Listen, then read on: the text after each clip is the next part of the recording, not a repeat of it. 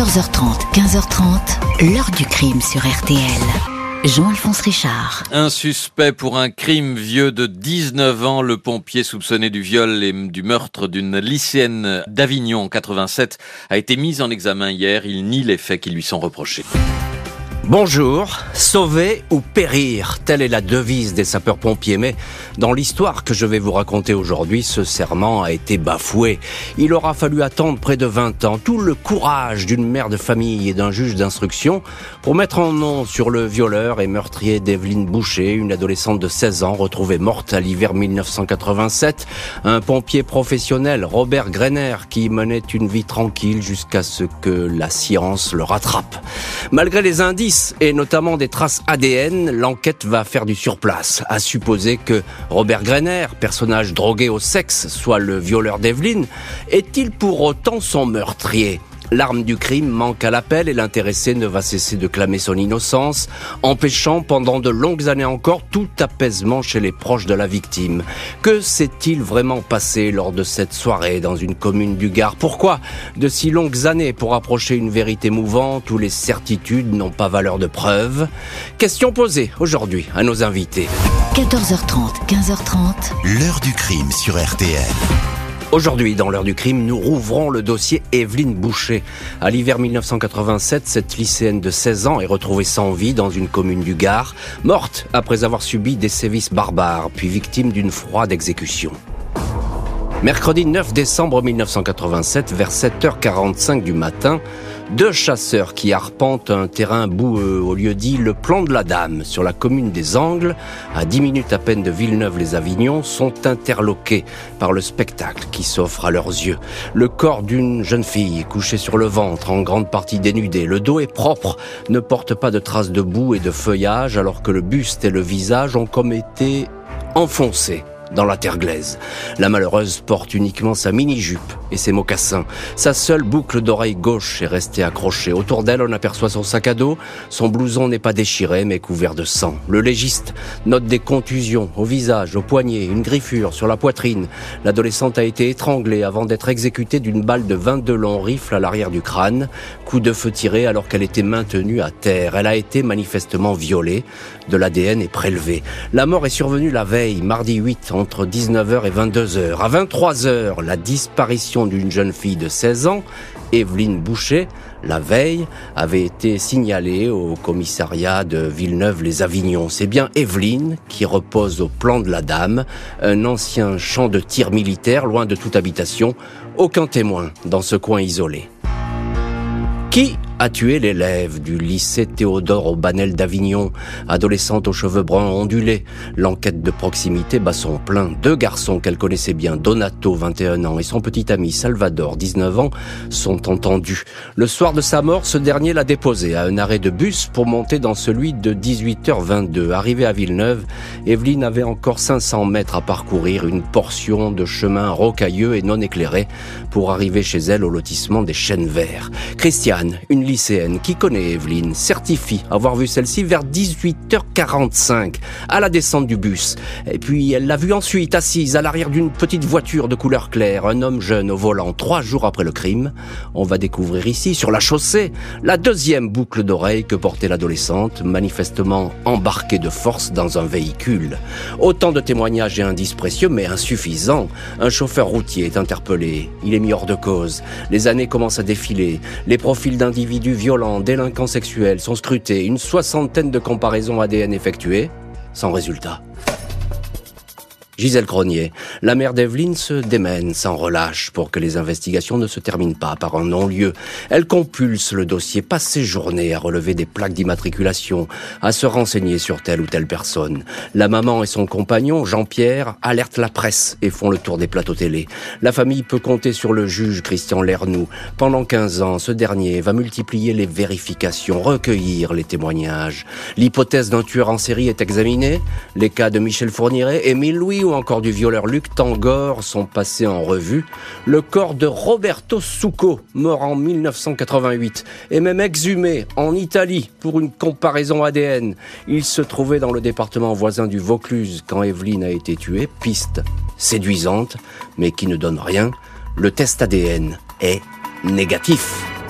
19 ans après les faits, l'ADN va enfin mener à un homme, un pompier professionnel réputé violent avec les femmes. Lundi 19 juin 2006, 19 ans après le crime, les policiers d'Avignon interpellent à la sortie de son domicile de Sorgue, dans le Vaucluse, le dénommé Robert Greiner, 53 ans, pompier professionnel qui s'apprêtait à se rendre à la caserne locale. Cet homme marié est placé en garde à vue, sa maison perquisitionnée. Son nom a surgi dix jours plus tôt dans le dossier Evelyne Boucher. Les services du FNAEG, le fichier des empreintes génétiques, ont signalé au juge que l'ADN de cet individu matché avec les traces de sperme retrouvées sur le corps de la victime. La chance de concordance est quasi absolue, 99,9% affirment les biologistes. Si le nom de Robert Greiner figure au FNAEG, c'est parce qu'il a été condamné deux ans auparavant pour une stupide bagarre. Il s'était battu sur le parking d'une grande surface avec des vigiles pour une sombre histoire de stationnement. Il est condamné à trois mois de prison avec sursis et à une inscription au FNAEG. Pendant plusieurs mois, le pompier va refuser de se rendre aux convocations pour le test ADN jusqu'à ce qu'il y soit contraint en 2005. Après cette date, Greiner aurait changé du tout au tout, sombrant dans la dépression, déambulant dans les couloirs de la caserne tel un mort-vivant, confiant de ses collègues au journal François. Face aux enquêteurs, Robert Greiner nie farouchement le viol et le meurtre d'Evelyne Boucher. Il ne connaissait pas l'adolescente. Après sa garde à vue, au cours d'un transfert, il aurait pourtant confié à un brigadier chef de la PJ d'Avignon qu'il avait couché avec Evelyne. Le jour de sa mort, il aurait eu un rapport non protégé avec elle dans sa voiture. Il l'a raccompagnée ensuite chez elle, il ne l'a pas tuée. Il n'a jamais rien dit car il avait peur d'être soupçonné du crime. Devant le juge, Robert Greiner revient sur ses propos, indiquant qu'il s'était confié sous la pression après 48 heures de garde à vue. Les policiers saisissent les registres d'intervention des pompiers pour le mois de décembre 87. Greiner ne travaillait pas au soir du 8 décembre, jour de la disparition d'Evelyne. Il est mis un examen pour homicide volontaire accompagné ou suivi de viol. Ce jour-là, la chance a changé de camp, dira Gisèle, la maman d'Evelyne. Les collègues du suspect numéro 1 le présentent sous un jour négatif, décrit comme porté sur l'alcool, violent. Son comportement avec les femmes pose question. Robert Greiner se vante de coucher avec de nombreuses filles qu'il ferait venir à la caserne.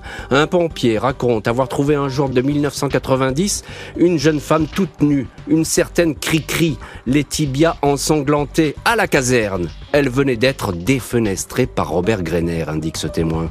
La dénommée Cricri confirme les faits, évoque d'autres violences sexuelles subies de la part de Greiner.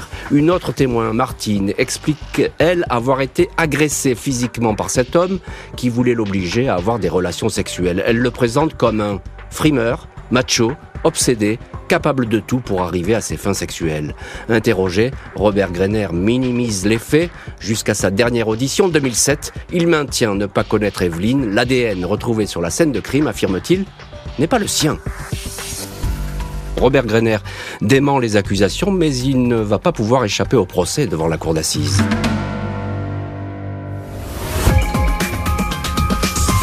J'ai jamais perdu espoir. J'ai eu, si vous voulez, des déceptions parce que j'ai eu des, des, moments où je pensais tenir l'auteur. Et puis en fait, quand les prélèvements ADN revenaient, ben, c'était pas bon. Donc j'ai toujours cru à l'ADN. Oui, tout à fait, parce que maintenant, euh, scientifiquement parlant, c'est infaillible. Lundi 7 avril 2008, Robert Greiner, 56 ans, est dans le box des accusés de la cour d'assises du Gard, à Nîmes. Au premier rang, trois visages fermés le fixe. Ceux de Gisèle Cronier, la maman d'Evelyne, Jean-Pierre, le beau-père de la victime, et Catherine, la sœur aînée. L'avocat de la famille, maître Franck Gardien, se réjouit de ce rendez-vous. C'est la première fois que l'on juge ainsi un homme pour un crime commis 20 ans plus tôt, en dehors des crimes contre l'humanité, fait-il savoir. Robert Greiner, cheveux grisonnants, physique sportif, écoute sans broncher les experts psychiatres qui le décrivent comme un homme intelligent, narcissique, immature, très sûr de lui et addict à l'alcool. L'accusé nie les faits, conteste la fiabilité des tests ADN. L'avocat de Greiner, maître Patrick Gontard, répète que l'ADN, au cœur même des poursuites engagées contre Robert Greiner, n'est en aucun cas la reine des preuves. Cela prouverait que l'accusé a eu peut-être une relation sexuelle, mais n'indique en rien qu'il a tué. Malgré les dénégations, le fait que Greiner aurait fréquenté un bar dans le quartier où résidait Evelyne, que celle-ci ait été aperçu dans une Renault 5, qu'aurait pu posséder le pompier, le fait aussi qu'il soit décrit comme volage, violent, obsédé sexuel, tout cela pèse sur les trois jours de procès. Je n'ai pas assassiné cette gamine et encore moins violé, clame Greiner. Jeudi 10 avril, il est condamné à la perpétuité. Robert Greiner conteste le verdict, il décide de faire appel. Lundi 28 septembre 2009, Robert Greiner, 57 ans, est devant la cour d'assises d'appel du Rhône, à Lyon, très amaigri, cheveux désormais blancs, pull vert et veste en tweed. Alors qu'il avait démenti en bloc au premier procès toute rencontre avec Evelyne, il reconnaît d'entrée « Je suis quasiment sûr et certain que j'ai peut-être eu une relation sexuelle avec Evelyne Boucher, puisque mon ADN le prouve. » L'accusé nie cependant tout viol de l'adolescente, malgré les marques de strangulation, de griffure, de violence sexuelle. Je n'ai jamais eu besoin d'obliger obliger une fille pour avoir une aventure. J'étais à l'époque un garçon plutôt séducteur, explique-t-il. Greiner dément avoir tué Evelyne. Son avocat propose une autre lecture du dossier, à savoir la possible présence sur la scène de crime de deux hommes. L'un aurait violé et l'autre aurait tué. Le meurtrier ne serait pas Robert Greiner. La famille, Gisèle Cronier en tête, la maman d'Evelyne, se désole de ne pas obtenir de réponse. Je désespère sincèrement de voir en vous un tout petit peu d'humanité. Vous êtes un monstre, lance un de leurs avocats. Vendredi 2 octobre, après une semaine de débat, les jurés confirment la réclusion à perpétuité contre l'ancien pompier. Justice est faite pour Evelyne qui va pouvoir reposer en paix. Je vais déposer sur sa tombe des fleurs et lui annoncer le verdict, dit-elle. Pourvoi en cassation rejeté, mais Greiner ne désarme pas, il veut la révision de son procès. Octobre 2020, soit 11 ans après sa condamnation définitive et 33 ans après la mort d'Evelyne Boucher, Robert Greiner, 67 ans, dépose une requête devant la commission de révision des condamnations pénales. Selon son avocat, le bâtonnier Gontard, rien ne permet en effet de dire que son client ne travaillait pas le 8 décembre 87 en fin d'après-midi quand Evelyne a été tuée. Contrairement aux affirmations du chef de la caserne, Greiner aurait bien figuré au tableau de service ce soir-là. Démarche qui ravive les cicatrices de la famille, la maman d'Evelyne confie. Nous sommes anéantis par cette nouvelle. On essaie toujours de se reconstruire et dix ans après le rejet du pourvoi à cassation, nous faire ça, je ne comprends pas vraiment la démarche, dit la maman. La famille dit alors avoir le sentiment que cet homme s'acharne sur elle. L'heure du crime, présenté par Jean-Alphonse Richard sur RTL.